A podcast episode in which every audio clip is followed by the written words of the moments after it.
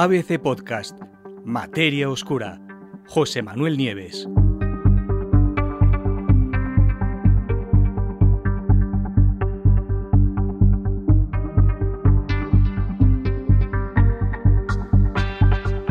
La enorme variedad de mamíferos que hoy pueblan la Tierra, entre ellos nosotros, ¿no? los seres humanos, deben su existencia en una buena parte a los dinosaurios. O mejor dicho, al hecho de que un asteroide de 10 kilómetros los eliminara a todos los dinosaurios de la faz de la Tierra hace unos 66 millones de años, causando una extinción masiva que no solo terminó con los dinosaurios, sino también con más del 70% de todas las especies vivas del planeta. Si no llega a ser por eso, nosotros no estaríamos aquí, porque la desaparición de los dinosaurios dejó, eh, digámoslo así, el campo libre para que los mamíferos pudieran desarrollarse.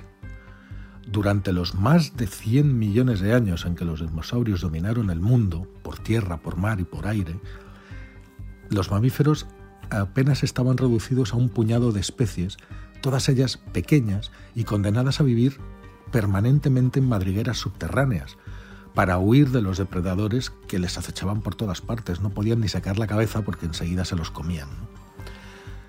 Pero claro, cuando los dinosaurios por fin desaparecieron y, pasó el tiempo necesario para que el planeta se recuperara del tremendo impacto que había sufrido con este asteroide, nuestros lejanísimos antepasados se encontraron con un mundo totalmente nuevo a estrenar, un mundo vacío.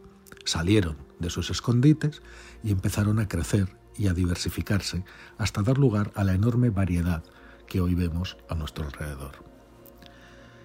En esto, ahora, para profundizar en esto, en este aspecto de, la historia de nuestro planeta, un equipo de 10 investigadores se ha metido a fondo en este extraordinario periodo y ha analizado varios fósiles de Purgatorius, que es uno de los géneros más antiguos que existen de primates, primates es el orden de los mamíferos al que nosotros pertenecemos, ¿no?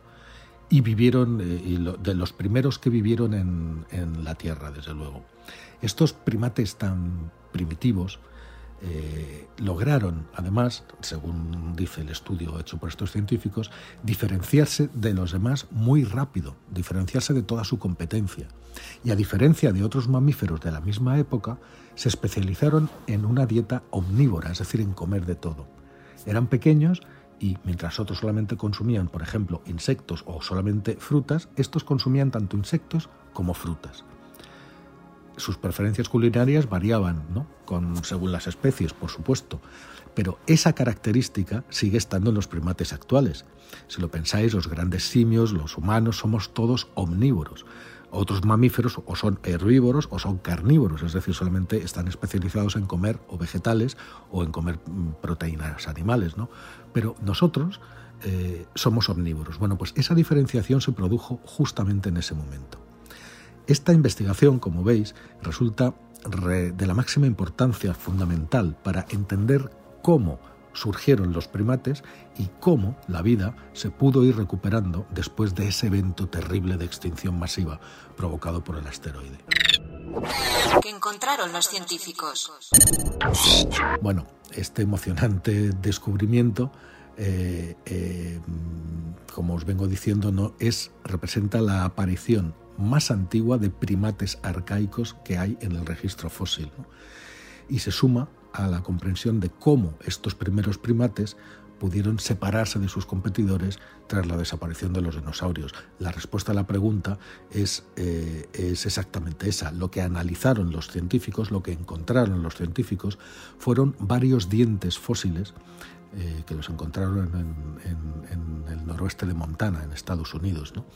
Y se estima que esos fósiles, esos dientes fósiles, que ahora mismo ya están, forman parte de una colección del, Museo de Paleontología de la Universidad de California, pues tienen una antigüedad de 65,9 millones de años. Es decir, esas criaturas, los dueños de esos dientes, vivieron entre hace 105.000 y 139.000 años después del evento de extinción masiva.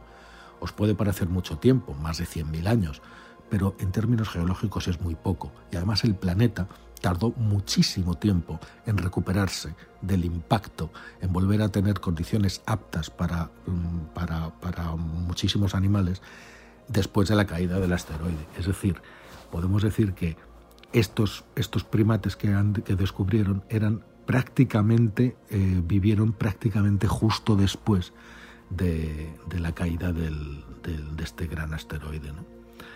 Eh, basándose precisamente en la edad de estos fósiles, los investigadores estiman que, claro, si estos fósiles ya existían eh, en este momento, pues los primeros antepasados, el primer antepasado, el antepasado común de todos los primates tuvo por fuerza que vivir antes. Y los científicos creen que probablemente surgió en pleno Cretácico superior.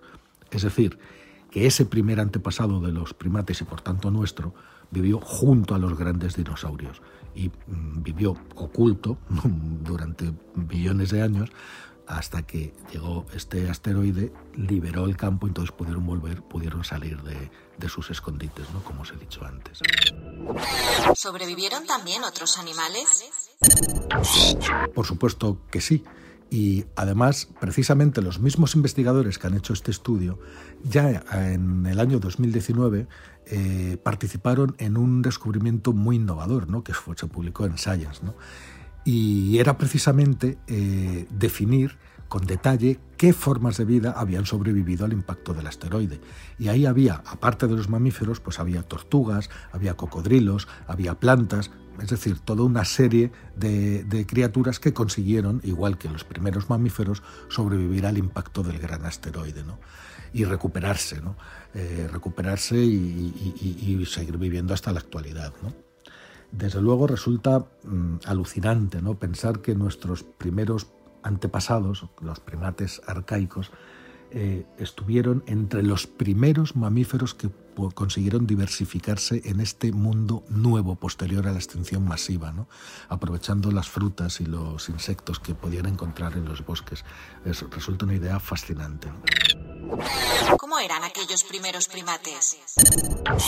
Pues los fósiles estudiados por los científicos incluyen dos especies diferentes de purgatorios. Una que ya se conocía, que es el Purgatorius janisae, y una nueva especie que está descrita por este equipo dentro en este artículo nuevo y que han bautizado como Purgatorius McKeevery, en honor a, un señor que se llamaba Frank McKeever y que eh, tanto él como su familia era uno de los primeros residentes de la zona donde se descubrieron los fósiles y que ayudó mucho a los investigadores en su trabajo. ¿no? Es una zona muy agreste y este hombre les prestó asistencia, ayuda y en agradecimiento pues bautizaron como Purgatorios McKeevery.